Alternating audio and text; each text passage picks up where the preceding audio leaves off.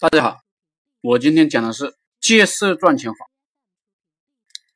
人的欲望大了，由于淫欲大了，就容易瞎搞，人就会变成废物。想要赚大钱，必须身体好，身体好就要戒色。我年轻的时候也喜欢玩魔兽世界啊，嗯，喜欢看凡是书籍啊，玩传奇啊，结果呢？就把自己呢玩废了，也就是呢跟着一群废物待在一起，工资低，双眼无神，没有前途，生活环境差，一身狐臭，让人讨厌。后来过了很多年，偶然的机会，我开始戒色了，当然也戒得断断续续，这玩意不是太好戒，但是呢一直在学习，一直在在前进。结果戒的越来越好。当我有长得丑的女朋友的时候，我的淫欲更大，这色也就更加不好戒。当我有天使一样漂亮美丽女朋友的时候，我自然就戒色了。有时候这个社会就是很神奇的。我现在的想法很简单，只要你是一个正能量的人，你就能发财。你继续邪恶好色，你就会贫穷。会折损福报。前段时间一条新闻呢，引起了大家的关注。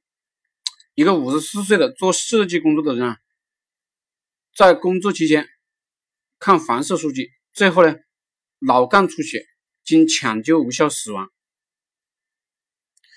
家属认为是超负荷工作导致的，属于过劳死，于是呢将公司诉至法院。被告代理人根据监控表示，去年五一，张某呢并不是在工作，而是在浏览黄色网页并手淫，一条命就这样没了。虽然有过劳的因素，但和手淫是脱不了干系的。名医甚是妙云：凡精少则病，精进则死，不可不思，不可不慎。精液虽可自动生成，但短时间内会达到洁净的程度，就像抽空一口井。这方面呢，我深有体会。以前我用水泵抽井水，抽了一个多小时，井就到底了，抽不出来了，要等一天至两天，水位呢才能恢复。很多人都有亲身的经历，那就是连续的手淫，最后呢就很难。